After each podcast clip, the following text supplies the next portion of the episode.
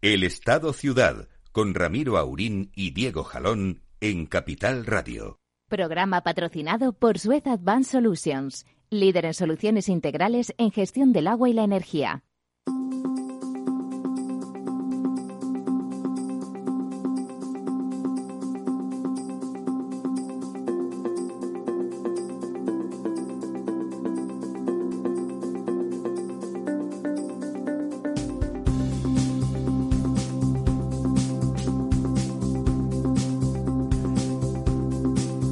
Muy buenos días. 20 mm, segundos antes de 6 minutos pasando para las 11.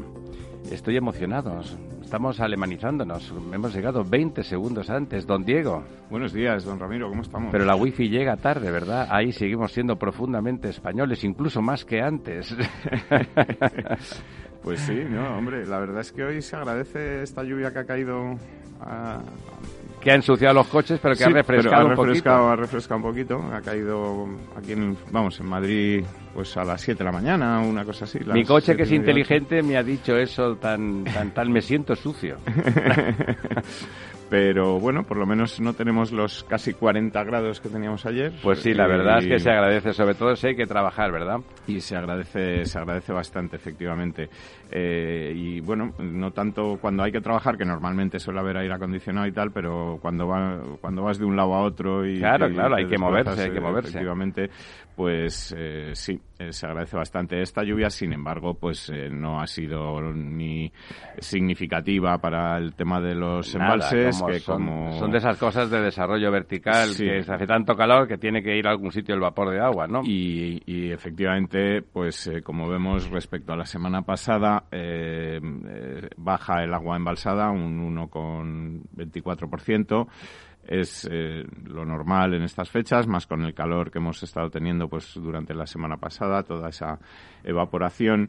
Y, efectivamente pues lo que seguimos un poco en, en, esa tendencia en la que se sitúan todas las curvas, tanto la del año pasado como la de la media de los últimos 10 años como la de 2018, que es que en este momento pues vamos a ir eh, descendiendo, perdiendo agua embalsada, pues hasta prácticamente finales de septiembre. es lo que toca, digamos. Lo que, lo que hay que, alegrarse es. de que al final se han llenado como lo suficiente para pasar el verano. Hay eh, varios embalses que están en, o sea, varias cuencas que están en, en muy buena situación y quizá pues lo más preocupante ahora mismo son las cuencas andaluzas o las cuencas del sur eh, la del Guadiana, que ahora mismo es eh, la peor, está en un 38,48% de agua embalsada, por debajo ya del 40%. Eh, sigue en esta clasificación, digamos, de los últimos clasificados, eh, la siguiente sería la cuenca del Guadalquivir, que está en un 43% y eh, Guadalete Barbate, que ha adelantado en esta clasificación de los peores a la cuenca del Segura, como ya veíamos la semana pasada. apuntaba que era, maneras. Que era la tendencia, y el Guadalete, Guadalete Barbate está ahora en un 47%, mientras que la cuenca del Segura está en un 47% con 37, es decir, bueno, están ahí, pero, están empatando. Eh, pero la cuenca del Segura, digamos que ya es la cuarta, está a punto. Si hubiera VAR, pues ya ganaría alguno por decreto, pero no habiendo VAR, pues la cosa es empate. Y la cuenca del Segura estaría casi ya fuera de los puestos de descenso, digamos, ¿no? Sí, sí. Eh, la cuenca del Tajo, con un 62%, pues está en una buena situación, aunque mm, ahí, como hemos comentado estas semanas, pues el, en cabecera está bastante peor que en, que en la parte más es una baja, cuenca muy asimétrica. La parte más baja de la cuenca, donde hay más aportaciones de más ríos, etcétera, y, y, y, está bastante mejor. Las cuencas del norte, como son pues las grandes, el Ebro y el Duero, pues eh, por encima del 80%, el Ebro casi cerca del 90%. Y hoy sí que tenemos una foto en la que podemos ver que todas las cuencas de España han perdido agua respecto a la, a la semana pasada. Hacía bastante que no ocurría porque siempre alguna ganaba un poco, Sí. hasta la del Ebro estaba todavía eh, Tenía ahí los deshielos y tal. algo de deshielos, etcétera, pero hoy ya son todas, absolutamente todas las cuencas las que Que van a menos. las que van a menos. Y, y como te decía, pues eh, se ven muy bien esas dos Españas, una España seca, España húmeda, en la que, bueno, pues las cuencas del sur son las que están peor y las cuencas del norte están todas por encima del 80% en una situación buena y, digamos, normal para lo que es la, normalidad española en, este año. En ¿Pero la nueva o la vieja o la, medio La antigua normalidad, digamos, ¿no? Eh, por, aunque no esté hoy don Lorenzo, eh, hablamos de su pantano. Vamos a, ver cómo está su pantano y, eh, bueno, que en el que todavía sigue prohibido el baño, como, como ya. Bueno, y lo que te rondaré morena dado los rebrotes, ¿no? Efectivamente, ahora comentamos de los rebrotes. Eh, el pantano de San Juan está con 88 hectómetros cúbicos, ha perdido 3 desde la semana pasada, de un total de 138, o sea que está más o menos en una pero ha perdido 3, ha perdido el 3%, ¿eh? Ha perdido un 3%, efectivamente. Es bastante. ¿eh? Sí, eh, es bastante y además, pues eh, como decía ahora, ya esa es la tendencia. Claro, imaginemos que en las próximas 10 semanas... Es lo que va a ir ocurriendo, claro. Va, ese 30% va a perder, o sea que se nos va a poner en el en 50, 55 cinco hectómetros cúbicos. Bueno, ya será difícil para la, para la navegación y ya con el agua no precisamente al cuello. Efectivamente.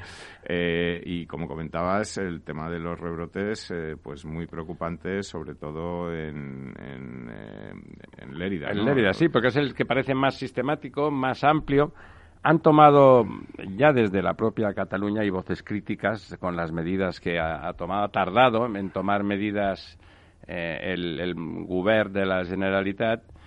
Es verdad, que decir en su descargo, que es verdad que lo de los nuevos confinamientos da pánico respecto de la realidad económica, pero ahí era crónica de una muerte anunciada y dicho sea sin acritud ninguna en este caso hacia ese gobierno autonómico. Porque eh, los temporeros pues la verdad es que muchos van siempre son no tienen tarjeta sanitaria no están no son trabajadores regulares o regulados vamos a decirlo así eufemísticamente y, por lo tanto es igual había que tenerlo en cuenta. Está bien la verdad es que las, las, cosechas hay que recogerlas vamos a aceptar eso. Si justamente aquí estamos a favor de que lo primero vamos a generar riqueza y si hay matices que hay que asumir puntualmente se asuman pero eso se sabía. Ha, habido brotes, gentes hacinadas, no se han preocupado de ellos, nadie tenía, no se les han hecho ningún tipo de controles, ni a los mínimos. Eh, además, en esa provincia, Resulta que es el sitio donde más médicos abandonan la provincia a lo largo del año. El año pasado abandonó la, provincia de, de, Lérida el 11,5% de los médicos que habían.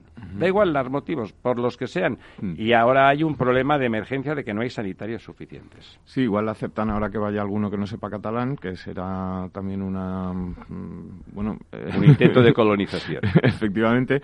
Y, pero, pero, eh, efectivamente, en un año, sobre todo en un año como este, en el que sabíamos eh, los riesgos, etcétera, había que haber tomado una serie de precauciones. Ahora, es decir, mire, vamos ya, a, agua pasada no mueve molino, pero ahora ya sabíamos todos de qué pie estábamos sí, O sea, ya lo digo con tristeza, ya no es ni, ni, ni crítica estrictamente política, es lamentable. Como eso se extendiera a la comarca de Barcelona, donde vive la mitad de la población de Cataluña, o sea, se produce un desastre.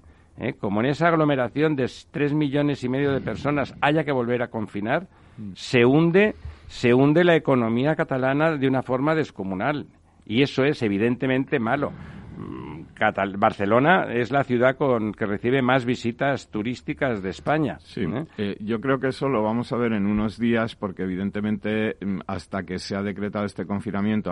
Eh, que es territorial, que no es domiciliario. hasta que se ha decretado es evidente que ha habido seguro mucho movimiento entre Lerida y Barcelona. Se sabe, no de Lerida y Barcelona, porque se sabe que han exportado casos al resto de España, a Oviedo y a, una población de Guipúzcoa, creo evidentemente, si han llegado allí, ¿por qué no van a haber llegado a Barcelona? ¿no? De hecho, es más que probable que, se, que, haya, que también hayan llegado a Barcelona. ¿no? Es, eh, es muy peligroso. ¿no? no sé si somos conscientes de que un confinamiento prematuro y generalizado haría un daño económico descomunal. Estaría lloviendo sobre un herido económico. ¿eh? Sí, porque además es que estábamos todos pensando, eh, bueno, pues el rebrote será en octubre o puede haber. sí, que sería y sería segunda oleada, digamos. Habrá una segunda oleada porque con el frío, este es un virus como el de la gripe, para entendernos, y hay gripe todos los años, ¿vale? Bueno, eh, parece que hay algún medicamento nuevo, vamos a ver qué pasa, iremos allí, todo el mundo estará preparado, todo el mundo está montando las cosas para octubre y tal. Claro, los rebrotes sí que está en nuestra mano evitarlos. Hemos hecho un confinamiento salvaje que es verdad que lo ha frenado. Bueno, vamos a intentar hacer las cosas bien, las que ya sabemos que hay que hacer. ¿no? es para no tener que volver a, a, una situación. Sí, eh, pero sobre todo volver a una situación de hace muchas décadas económicamente en España. ¿eh? Sí, lo sí, que, no, no, lo que puede ocurrir es tremendo. ¿eh? La, la, destrucción de tejido económico es de un tamaño y de unas dimensiones que no somos conscientes todavía y no lo seremos porque ahora, mal que bien, ha empezado a, reverdecer el turismo. No vamos a hacer la campaña ni en broma que hubiéramos hecho, por supuesto, pero quieras que no, hay unos empleos ahí que van a desaparecer en octubre, los pocos que se están creando van a, y, vamos a ver qué pasa en octubre. ¿eh? Realmente hay muchas voces económicas autorizadas que están con los ojos como platos y la verdad es que esperando simplemente que caiga el meteorito. ¿eh? Efectivamente, no es una situación en la que podamos permitirnos ahora, por, por eh, una imprevisión de algo tan evidente como era el tema de los temporeros, que tenía que haberse tratado de una manera distinta. Específica. Este año, específica y que, y que, bueno, pues nos puede traer al final un problema. Eh, bueno, de, gravísimo. Eh, sí, en el... Lo otro es que no solamente son los temporeros, porque nadie diga, no, claro, no, no, nosotros queremos que vengan los temporeros y que ayuden a recoger esas frutas, esas verduras que son necesarias recolectar para poder vender, exportar, etcétera, y crear riqueza, por supuesto, pero hay que hacer las cosas bien. Sabemos que eso es una situación de riesgo. La gente que está atravesando en pateras el estrecho, eh, vienen muchos contaminados de, del virus. Pues ya lo sabemos. ¿eh? Vamos a hacer cosas realmente eficientes para controlar eso. Eh, sabemos perfectamente dónde están los riesgos. Igual que sabemos que son esas fiestas macroscópicas de pueblo, algunas se siguen produciendo y nadie va con mascarilla y tal. Sí, no, hemos visto imágenes estas, estas últimas semanas eh, muy lamentables. Que dan pánico, ¿no? Simplemente. Sí, efectivamente. Porque lo que puede ocurrir es tremendo para, para el país en su conjunto. No sé, la verdad es que eh, está uno se queda en un ay porque no parece que haya la conciencia suficiente ni por parte de muchos ciudadanos, no de todos, hay ciudadanos que están también preocupados y tal, pero claro, somos 47 millones. Sí, sí, no, efectivamente, y basta con que haya un 10% que no Claro, hablamos ya de millones, ¿no? un 10 o un 20% que pongan cara de circunstancias, esos jovencitos que se saben casi inmunes y que ellos después sí que lo transmiten y, y al resto de sus familiares, eso, eso puede ser enormemente grave para, para nuestra economía. Vamos a ver porque al mismo tiempo, al mismo tiempo, en Bruselas, eh, bueno, pues Alemania y Francia que son nuestros valedores, los valedores de los eh, inútiles, que somos los italianos y nosotros, mm, bueno, tienen que pactar con, con, los frugales, que están poniendo cara de, bueno, vale, sí, pero estos, y si hacen algo bien, ¿qué tal? De vez en cuando, ¿no? Vale, vale, que no tienen por qué ser tan, bueno, la cuestión es que hemos sido nosotros los que no hemos hecho las cosas bien, donde ha habido una cantidad de, de contagiados descomunal, donde la tasa de mortalidad se ha disparado, esa es la verdad. Una, una prestigiosísima revista científica, Lancet, eh, una revista... La más prestigiosa, yo diría. Eh, casi bicentenaria, eh, hacía un informe en el que situaba a España entre los países donde peor se ha gestionado en, casi todos los aspectos el tema de la, de la, pandemia. La, pandemia ¿no? Bueno, o sea que... esperemos, esperemos que eso que eso cambie. Lamentablemente, uno ve, pues era del gobierno de la Generalitat, del señor Torra, dedicado a sus cosas, dedicado a sus cosas. De golpe reaparecen figuras, ha reaparecido el David Madí, que no sé si usted lo tiene en, la órbita, era un asesor de cabecera de Mas y de, ahora después fue de Puigdemont también, eh, un tipo que tenía fama de listo. Eh, bueno, pues ahora como la cosa estaba mal dada, se, se contrató para, con una empresa para una empresa de aguas a la que llamó Aguas de Cataluña, eh, aunque no era de Cataluña, da lo mismo. Y, nada, inmediatamente el gerente que puso fue el secretario de la Asociación de Municipios Independentistas, con una experiencia fundamental en, la cuestión de aguas, por supuesto, eh, y con eso empezó a conseguir que le hicieran caso los municipios ideológicamente afines ¿eh? y empezó a conseguir contratos, eh, preferentemente por adjudicación directa, porque así, claro, pues no tienes que competir, ¿no?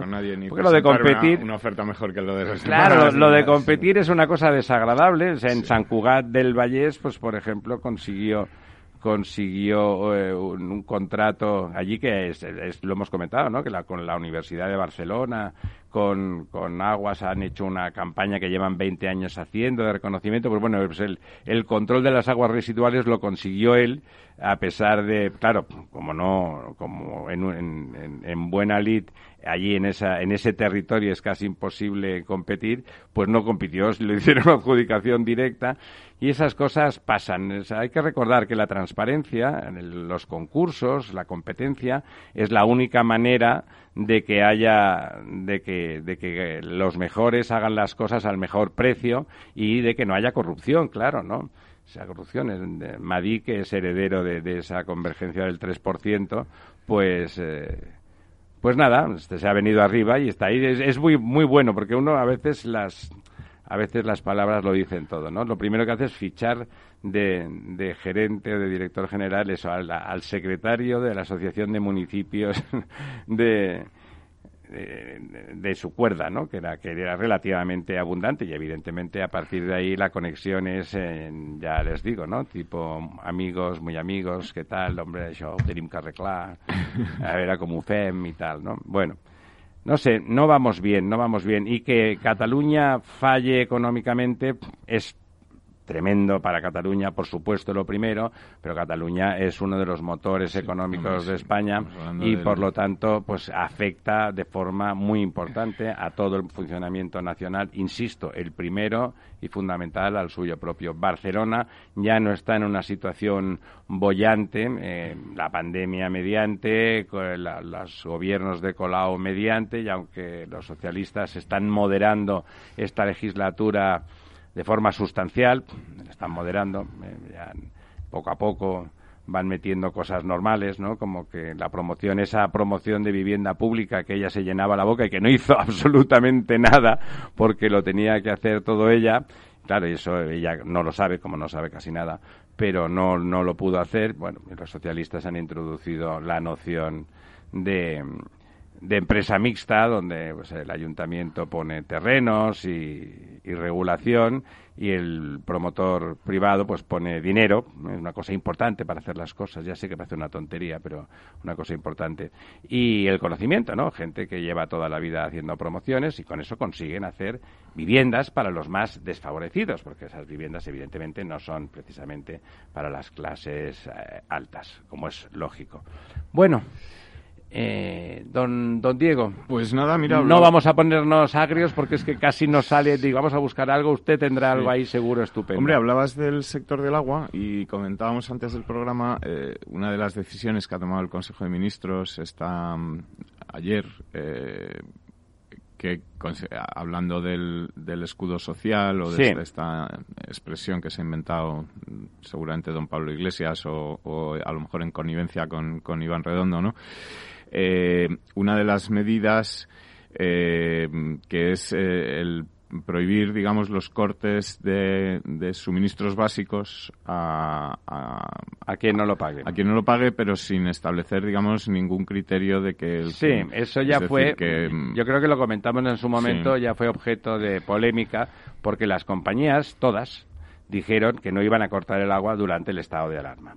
Y que después, a nadie, y que después del estado del alarma pues continuarían con la política de ver quién era vulnerable, que asumían que habían aumentado los casos de vulnerabilidad, porque evidentemente había quedado mucha gente sin empleo, de forma además violenta, de un día para otro, y por lo tanto, pues no habían hecho previsiones normalmente cuando te las ves venir, pues las familias intentan ahorrar o tener un rinconcito. No era el caso, se asumía eso, pero a pesar de eso, a despecho de eso, y de, mm, me consta, de la opinión más generalizada en el Ministerio, eso vino como desde fuera, se, se impuso que a nadie, es decir, como comentaba don, don Diego jocosamente, o sea que si la señora Botín, Messi... Sí, estas eh, cosas que les gusta decir tanto a los de Podemos, ¿no? El señor Amancio Ortega o eso, la señora todos Botín. esos señores estupendos, que son ricos y me alegro por ellos, por supuesto, pues si no quieren pagar, tampoco deben. Bueno, o don Diego y yo, que no somos ricos, pero que podemos pagar el agua con toda normalidad y de hecho lo hacemos. Sí, incluso a veces pagamos hasta vino o alguna cerveza. Bueno, ¿no? Eso ya nos venimos arriba. Si saliera por el grifo no le cuento. Pero que tampoco, si no quisiéramos pagar, no podrían hacer nada, no podrían cortarnos el agua. Pues oiga, no es razonable, porque si de golpe eso se generaliza en cierta medida, no hace falta que media España decida qué tal, porque la gente es decente mayoritariamente y la gente normal que no tiene problemas le gusta pagar sus suministros y las cosas que consume. Pero imaginemos que haya un 5% de la población adicional que bajo consignas o bajo, lo que sea decide que no paga. Pues eso significa un agujero negro en las compañías tremendo, porque porque resulta que eso es el Sí, negocio y, y pondría en peligro el suministro. el decir, suministro, claro, que porque eh, eh, evidentemente estos son, son actividades con poco margen, como debe de ser, porque son monopolios naturales, son concesiones, tal, y por lo tanto tienen que tener poco margen. Eso es lo que corresponde. Y tienen poco margen. Tienen poco Eh, margen. da igual, a Ujú. despecho de lo que dicen también algunos, tiene poco margen. Y si de golpe se produce un agujero negro subrepticio muy rápido, más como son estas cosas, de, de un cierto porcentaje de impagos, realmente se produce un problema financiero grave. Y, y adicionalmente, adicionalmente porque las compañías pidieron en su momento, bueno, que se regularizara de alguna forma financieramente como, como eso era, es, es evidente que había habido una causa de fuerza mayor, se había suspendido todo el turismo y además había un aumento del 50% de los impagos, evidentemente se producía un agujero negro financiero y que bueno pedían a- cómo lo regularizaban vía vía tarifas por supuesto para los que las pueden pagar y no para los que no las pueden pagar etcétera. Estaba enfilado pero eso se ha ido aplazando. Se ha ido aplazando de forma no negligente sino me temo que absolutamente consciente de un consejo de ministros a otro y bueno ahora parece que ha quedado a jornato hasta hasta después del verano. Evidentemente que el gobierno es legítimamente puede tomar las decisiones que le parezcan oportunas, pero a continuación también tiene que tomar las decisiones que permiten que eso no genere ningún desastre. Si a ellos les parece que decir que nadie pague, que es una medida que suena populista, porque no hace falta, quien no tiene que pagar es quien es vulnerable, quien tiene un problema. Por supuesto que no pague y que no se le corte el agua. A todos los demás, pues estará bien que, Que se sí, les diga que sigan que hay que pagando religiosamente, ¿no? Y ahora ya no estamos en estado de alarma, ya la circunstancia ya no es viscosa, ¿no? Bueno, eh, se aplaza, se alarga para no tener, hay presiones, me consta, para que no les hagan el arreglo.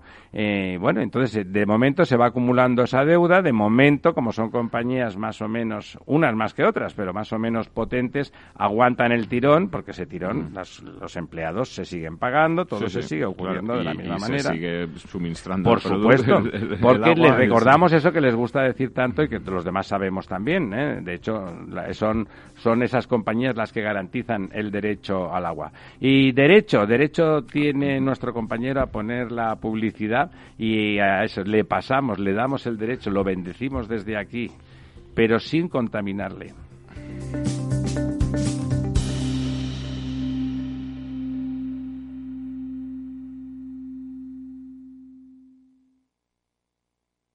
Únete a El Viajero de la Ciencia todos los jueves a las 10 de la noche en Capital Radio.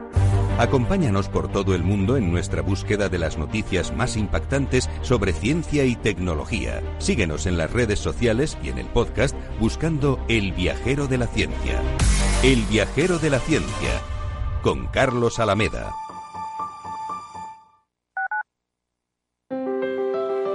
Si te gusta la cocina gallega de siempre, en el Mesón Gallego 1 y el Mesón Gallego 2 encontrarás los mejores pescados y mariscos de las costas junto a recetas de la Galicia interior, además de las carnes de Sanabria y los mejores embutidos de Zamora y nuestra terraza. Te esperamos en la calle Muller 35, teléfono 91 579 3623 y en la Plaza de la Remonta 13, teléfono 91 579 0769. Una recomendación del programa gastronómico Mesa y Descanso. Gráficas Naciones. Más de 50 años de experiencia en el sector de las artes gráficas. Apostamos por la última tecnología tanto en impresión offset como en digital y gran formato. Realizamos todo tipo de impresión. Tarjetas de visita, folletos, libros, vinilos, decoración y montaje de stands. Más información en el 91 629 2145 o en gráficasnaciones.es. Capital Radio.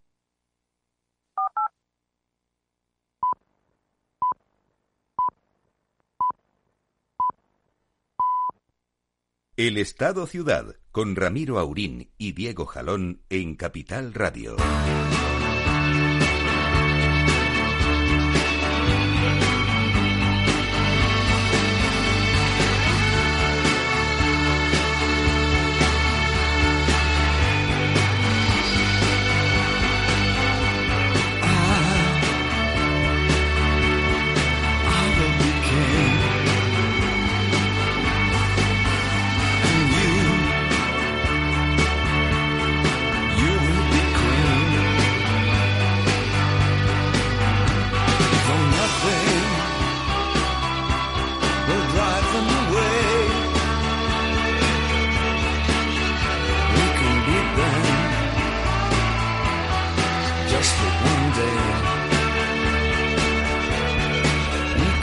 Bueno, hemos pedido a nuestro compañero que nos pusiera heroes, héroes, porque ya en el país empieza a haber muchos, y no solamente aquellos de los hospitales que, que los sanitarios, que realmente lo eran, ¿no? Les costado a muchos la vida y a otros tantos la salud.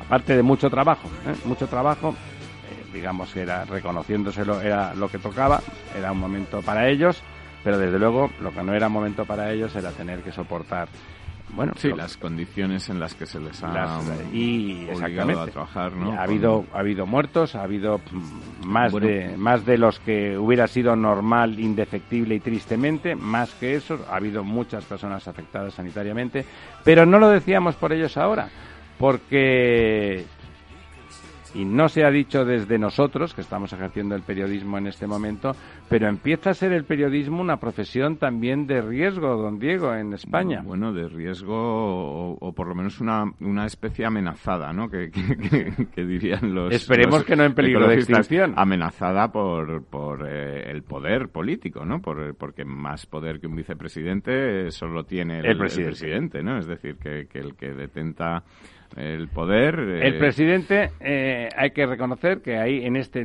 este negociado se ha puesto a un lado, ha dicho que a él, pues unos le han aplaudido, otros le han puesto normal y otros, pues le han estado en contra y que pues no ha dicho nunca nada de eso, como sí, no, no, que ha sido la tradición. Lo, que pasa es que yo creo que esta es una situación en la que no vale, mm, digamos, la neutralidad. No la vale, equidistancia. No vale el decir, bueno, yo mm, que este señor diga lo que quiera, no, hombre. Yo no lo digo, ¿no? Usted está ahí para, para decirle a este señor que esas cosas no se pueden decir. Es decir, o por lo menos la rueda de prensa de ayer con los tres ministros socialistas mirando al techo y silbando mientras este señor seguía amenazando en el mejor estilo chavista, amenazando a los medios de comunicación que recordemos son parte fundamental de que haya una democracia. Es decir eh, de hecho donde eso no ocurre no hay democracia. eh, exactamente están ahí para controlar eh, y para mm, fiscalizar lo que hace y, el poder y transparentarizar a los transparentar a los ciudadanos qué es lo que está ocurriendo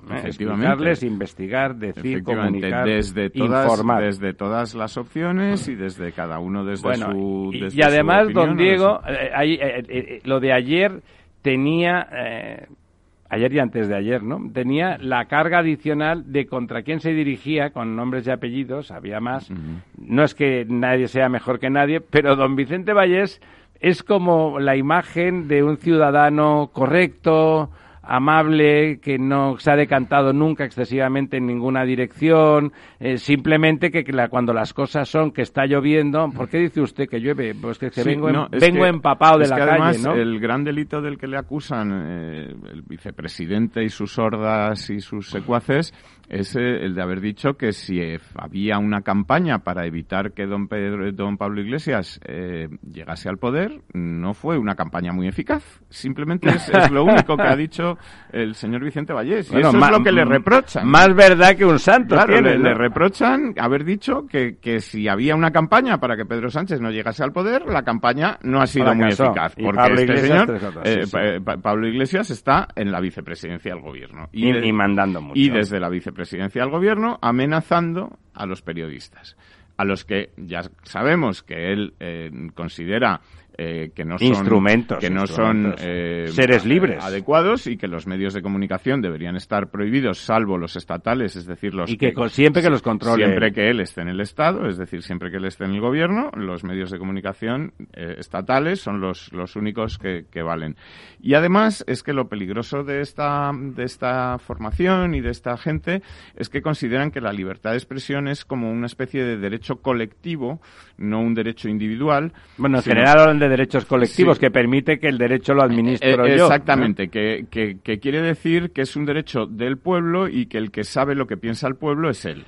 Y que el pueblo, eh, suponiendo que ese pueblo exista, sí, ¿no? no, pero como eh, para ellos existe un pueblo, el pueblo, y el pueblo tiene línea directa con ellos y ellos son, digamos, los que los portavoces del pueblo, los que saben lo que el pueblo piensa, lo que el pueblo quiere, lo que el pueblo dice. Que coincide punto por punto con lo que piensan ellos. Y que es exactamente lo que ocurre o lo que ocurría en la Rusia de Stalin o lo que ocurre en la Cuba de los Castro o en Venezuela de, Maduro, de Maduro ¿no? Que es el pueblo habla por boca o, o que hable él de insultos a nosotros los insultos nos parecen mal siempre porque es una cosa desagradable y que impide eh, la discusión razonada que es donde nos interesa estar. No, no a ellos. Ahora mismo el señor Iglesias que se queja de los insultos en las redes. Las redes, la verdad es que son un lugar mm, agreste y muchas veces mm, poco agradable ¿eh? y, poco deseable que sea así, pero ellos inventaron, ellos hablan de insulto. y tú me lo preguntas, insulto eres tú. Eh, eh, es, es, lamentable que salga, digamos, desde la Moncloa a hacer política, es decir, a, hablar de, de, su libro de Podemos desde la Moncloa, cuando él debería estar a hablar de, lo que... Que gobierne, que gobierne. Pero esto de explicar que los insultos en redes tienen que ser algo normal y tenemos que entender que es algo normal que en redes se insulte a los periodistas, pues a lo mejor es cierto y está muy bien. Lo que no puede es usted, vicepresidente, insultar y amenazar a los periodistas, ya no en redes, en ningún lado. No, no, es, pero cuando, cuando en redes le atacan a él también desagradablemente y le insultan, entonces le parece fatal, inventa una empresa que se llama Neutral para que vaya y les castigue duramente y les anule cuentas a todos los que están en su contra, etcétera, etcétera. Eso sí, pero como los otros se les ocurra quejarse de lo mismo, dicen, ah, tú no te quejes. Bueno, este señor tú estás a la intemperie, este porque no estás conmigo, luego estás a la intemperie. Este señor es el que inventó que los scratches eran el jarabe democrático y en cuanto a, a la puerta de su casa han llegado unos señores a cantar el himno nacional o a tocar una cacerola, eh, bueno, el despliegue policial que ha puesto para impedirlo es eh, colosal, ¿no? Es decir, ha cortado calles enteras de una urbanización donde los vecinos están asombrados de que no pueden pasar o llegar a sus casas sin pasar por unos controles. El que inventó el scratch en España. Para proteger a este señor y a su, eh, a su familia, consorte, que, son los que decían que el, que el scratch era el jarabe democrático y los que se dedicaron a escrachear a todo el mundo. Bueno, hemos oído estos días que las medios de comunicación, la hemeroteca para algo sirve cuando él decía, a mí dame los periódicos y quédate el Ministerio de Comercio, el de Sanidad, a mí dame los periódicos, dame dame la televisión y lo demás y no, me importa, él sabe lo que hace. Todo esto eh, le evita responder a, a, tres preguntas que yo creo que son las tres preguntas que él debería contestar, que son ¿por qué se quedó con una tarjeta eh, de un teléfono que, no era suya. Segunda pregunta, ¿por qué destruyó esa tarjeta? Y tercera pregunta, ¿por qué mintió al juez? La última, sobre todo la última. Cuando ¿eh? el juez le preguntó por esta tarjeta. ¿Por qué mintió al juez? Las dos primeras también. Pero la última tiene otra categoría de pregunta. Al juez no se le miente. Pero le mienten los delincuentes. pero es que ¿eh? estas tres preguntas son las que él tiene que contestar y no dedicarse a amenazar a los periodistas y a... Bueno, eh, dicho eso, vaya nuestro saludo a don Vicente Vallés y a todos los demás periodistas que se sienten legítimamente oprimidos y ninguneados en su trabajo y con su trabajo en riesgo. De hecho, el, bueno, el propio presidente de Prisa, el señor Monzón, eh, que no es cualquiera, eh, no parece estar suficientemente en línea tampoco, ¿verdad? Bueno, eh, alguien decía, no recuerdo ahora exactamente quién es el autor, pero la cita es eh, buena y creo que viene al caso, eh, que el periodismo es publicar lo que alguien no quiere que se publique, lo demás son relaciones públicas, ¿no? Pues Está este bien eso, no la conocía. de eso se trata, es decir, que si a usted, señor Iglesias, le molesta, pues vamos a seguir molestándole. Quiere decir que eso tiene que ser publicado. Y, y, vamos a seguir molestándole, por lo menos desde aquí y desde muchos otros sitios seguramente también. Así que, bueno, pues que... Cuando la información molesta es que la sociedad cada uno vaya aguantando su vela. Este señor yo creo que está avanzando hacia la irrelevancia cada vez más rápidamente. Lamentablemente ha dejado detrás pues un, un, reguero, de, situaciones, de, daño y, de, Esperemos que Europa, decíamos antes que los frugales están intentando, se han puesto prácticos y están intentando llegar a acuerdos con Francia y Alemania para mm, acotar las condiciones y que las cosas se hagan bien eso, contrariamente a lo que la gente piensa, si no se pasan, es bueno. Que nos obliguen a estudiar es la única forma de que aprendamos y de verdad aprobemos las asignaturas. Que nos den aprobado general, el aprobado está bien, pero no tenemos ni, ni idea de las materias y luego no, somos útiles en, eso. Vamos a ponernos positivos en los 16 minutos que nos quedan. Vale, pues mira, hablábamos antes de la las concesionarias de, servicios básicos, de, agua, de luz, etcétera. Eh, y precisamente las, las grandes concesionarias eh, o las múltiples concesionarias eh, que hay en España han hecho ayer una propuesta al gobierno de invertir 300.000 millones de euros. 300.000 millones de euros. es mucho en, dinero. En 15 años si el Estado a cambio. al año. Si el Estado a cambio garantiza que sus concesiones sean eh, con una seguridad jurídica. Que haya seguridad jurídica. Eh, en, esas, Fíjense ustedes en, lo que estamos, En esas concesiones. Ya pactamos que haya seguridad jurídica. Esta, esta propuesta de, de inversión de 300.000 millones de euros em, en 15 años, eh, que crearía unos 400.000 empleos anuales, según los cálculos de, de estas empresas, que son suelen ser cálculos bastante mejor hechos que los que hace el gobierno cuando calcula. Sí, además esa cantidad de, eh, dinero. sí, cuando calcula los números de muertos o cuando calcula otras cosas, en fin. Eh, bueno, el reparto de estas inversiones serían, a grosso modo, eh, unos 111.000 millones de euros en vivienda social, 73.800 millones de euros en el ciclo del agua. Eh, unos 45.000, casi 46.000 millones en la red viaria de alta capacidad, es decir, en carreteras, autopistas, eh, grandes carreteras, 40.000 millones en transición energética y el resto pues se reparte entre eh, residencias asistenciales, eh, tratamiento de residuos, eh, implantación del 5G. un poco muy amplio. Esto ha sido la Cámara de Concesionarios Españoles, ¿verdad? Efectivamente. Eh, entonces, bueno, pues eh, es una asociación que agrupa las principales empresas concesionarias de España y que ha dirigido pues una carta al presidente del gobierno, Pedro Sánchez, en la que le, ofrece esta inversión que, de la que estamos hablando, de 300.000 millones de euros en ocho servicios básicos en los próximos 15 años si el gobierno pues adjudicara las concesiones con más seguridad jurídica y eh, de forma más razonable de como lo viene haciendo hasta ahora, ¿no? Eh, bueno, eh, esta, esta, Es mucho dinero, eso sería realmente una esta, salida. Esta Cámara de Concesionarios de Infraestructuras y Aparcamiento y, y, equipamientos y servicios, públicos, eh, bueno, pues aglutina empresas que todos conocemos como Avertis, Alsa, Celnex, Akbar, Saba... Todos, todos los servicios y concesiones, desde autopistas hasta servicios públicos. Es un plan que está, digamos, bajado bastante al detalle, con 33 páginas de, de explicación y de, cómo se va a hacer.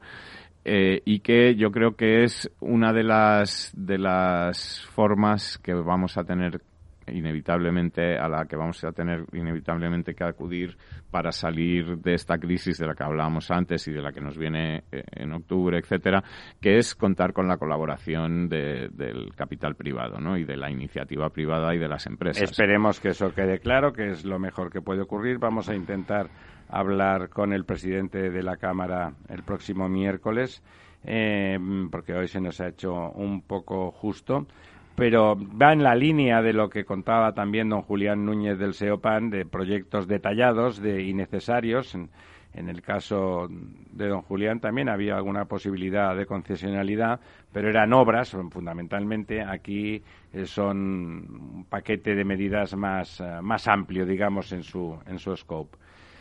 Pues efectivamente, y como decíamos, esto de la colaboración eh, con las empresas privadas bueno, fíjese, déjeme que le comente una, una cosa antes, lo que si no luego se nos hará tarde, eh, que tiene que ver con el sinsentido. Están todos nuestros ayuntamientos pues fastidiados porque los servicios públicos han quedado tocados y por lo tanto pues eh, de una forma o de otra, sean concesiones a, gestores privados o sea gestión directa, eh, la cuenta de resultados de todos esos servicios ha quedado pues seriamente afectados.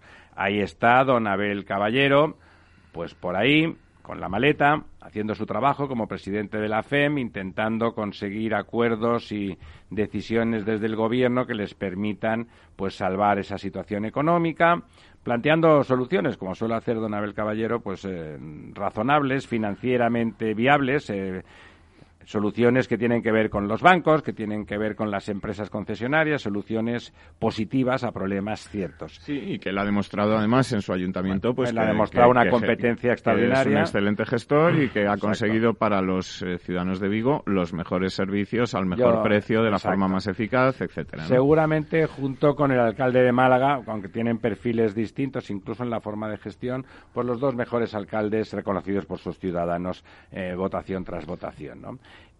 Eso dicho, ¿por qué lo comentamos? Que ya hemos hablado en alguna ocasión de Don Abel, lo comentamos porque resulta que en Alcázar de San Juan, en Alcázar de San Juan, en la población ferroviaria por antonomasia durante tanto tiempo de la provincia de Ciudad Real, pues eh, en el 2014 eh, la empresa eh, de abastecimientos de aguas pública, municipal, municipal y pública, quebró quebró y entonces inmediatamente el ayuntamiento convocó. Quebró dejando un agujero de varios millones de euros. Claro, claro, ¿eh? quebró porque tenía un pasivo importante.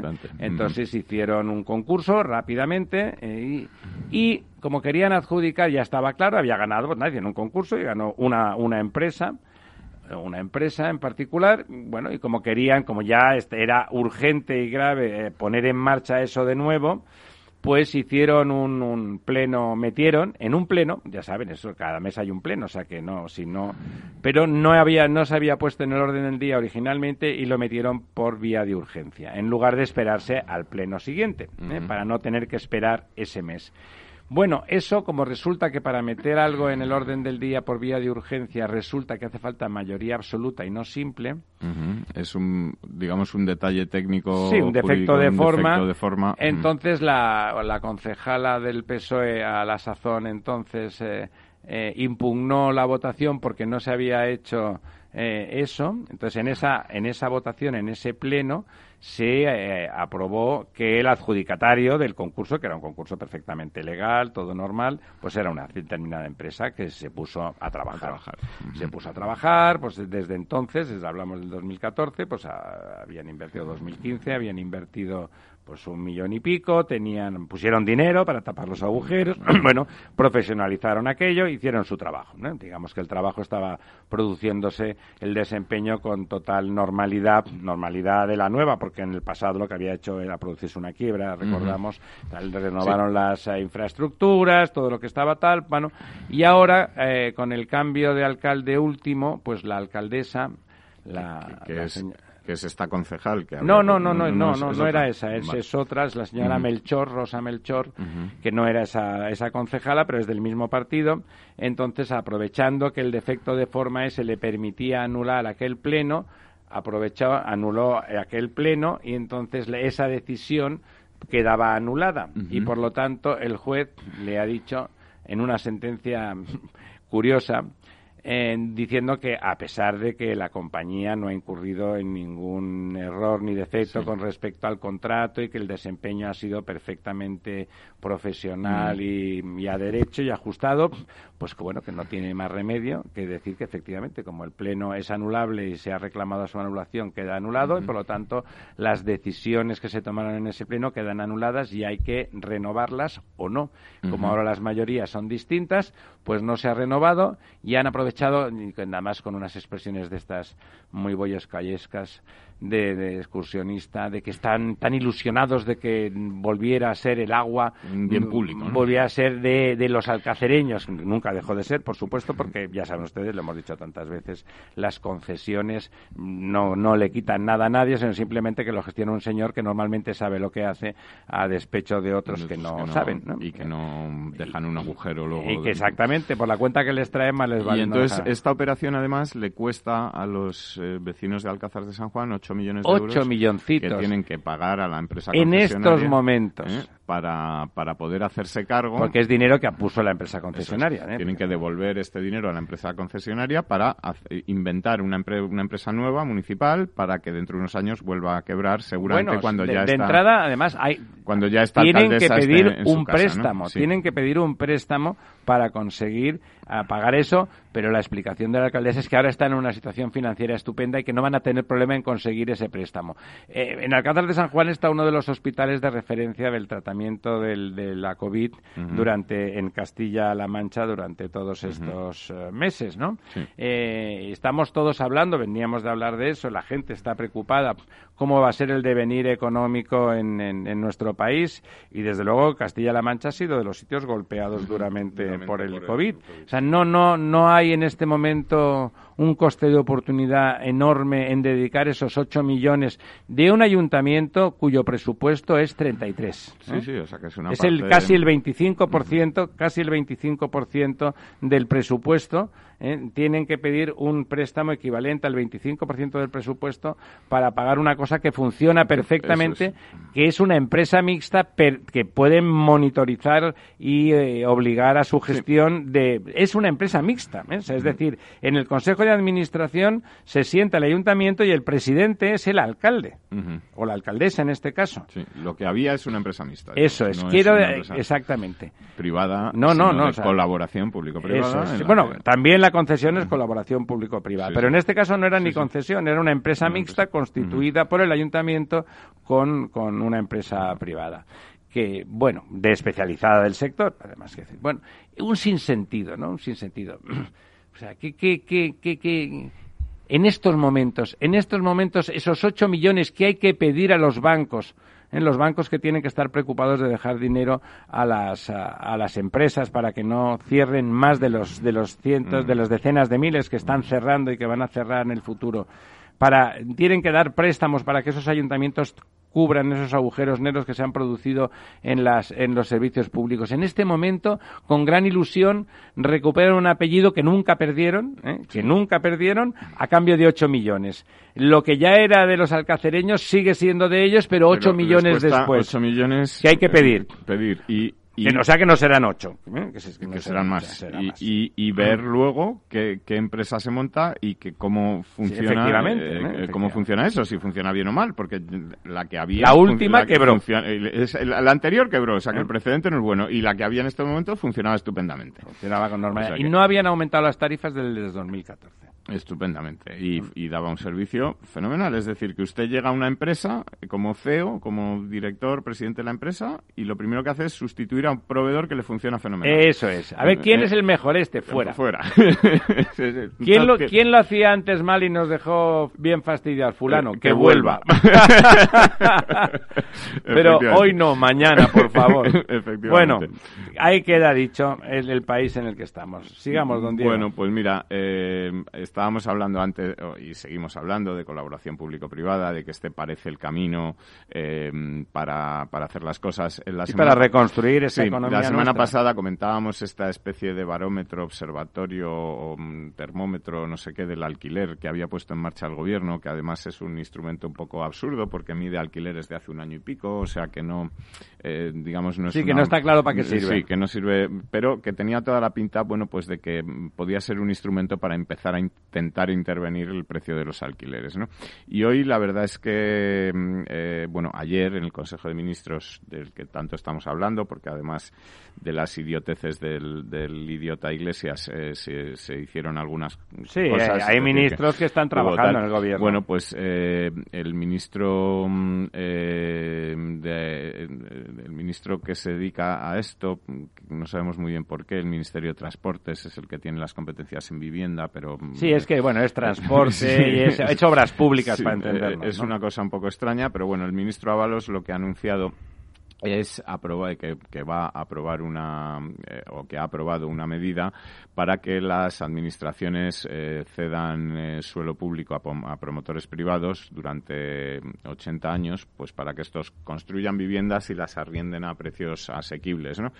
Eh, el objetivo es sacar al menos eh, unas 20.000 viviendas al mercado de aquí a los próximos años y eh, bueno a, mí me parece que este es un poco el camino adecuado Este era lo que es tenía que decir, el- hacerse. el, camino claro. adecuado para que los alquileres mm, reduzcan, moderen sus precios. mm, Como Claro, si tú cedes llamar, el suelo, que es lo más caro. Poner, poner a disposición suelo público, que lo hay, Claro. y contar con capital privado y con colaboración de la empresa privada para que construya estas Y viviendas. cuando pones las- 80 y las años, alquile. para la explicación de los, de, los, de los oyentes, 80 años permite alquileres muy bajos. Muy bajos, ¿eh? efectivamente. Y además permite moderar, como el, como el suelo es gratis, pues eh, hay un tipo de pisos, por entendernos. Eh, los áticos en los sitios más tal podrán tener un precio de mercado y generar mucha plusvalía porque compiten con, con ese tipo de producto y esa plusvalía se puede aplicar a que pues muchos pisos pues se puedan tener alquileres por debajo de coste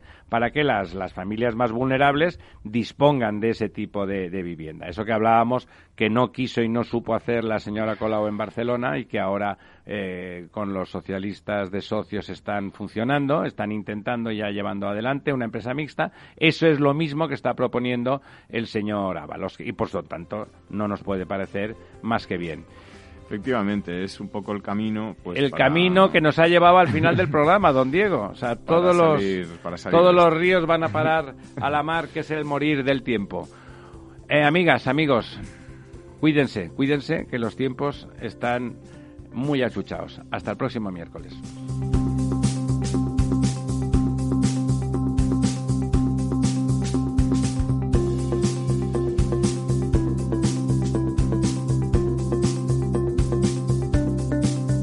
El Estado Ciudad, Capital Radio.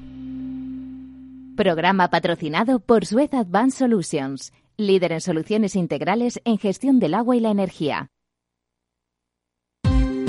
Ya no estamos en la era de la información, estamos en la era de la gestión de los datos y de la inteligencia artificial.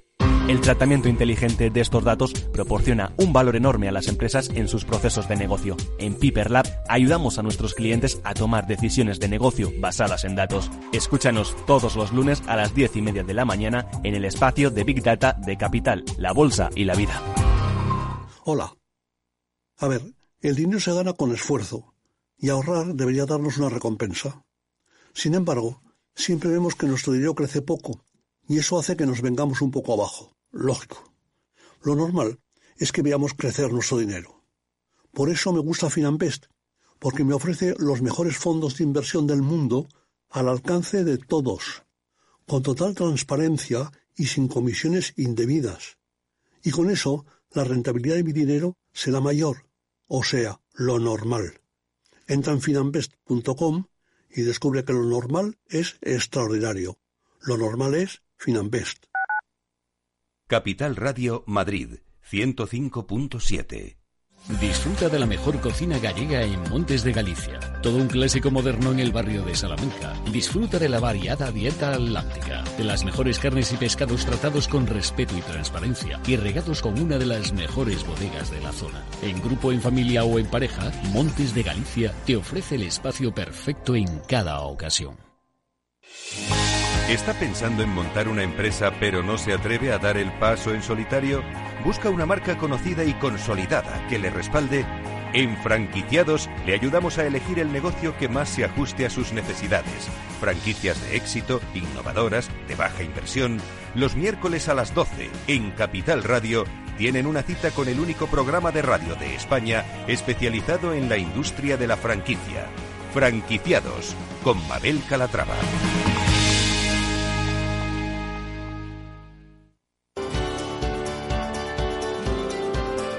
Capital Radio. Aportamos valor.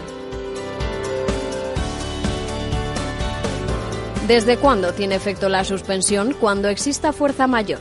En caso de fuerza mayor, desde la fecha del hecho causante de la fuerza mayor. Por ejemplo, desde que la actividad de la empresa se suspenda por orden de la autoridad sanitaria en el marco de la crisis del COVID-19. Mientras que en caso de causas económicas, técnicas, organizativas o de producción, los efectos serán desde la fecha en que la empresa comunique su decisión a la autoridad laboral, salvo que la empresa establezca una posterior.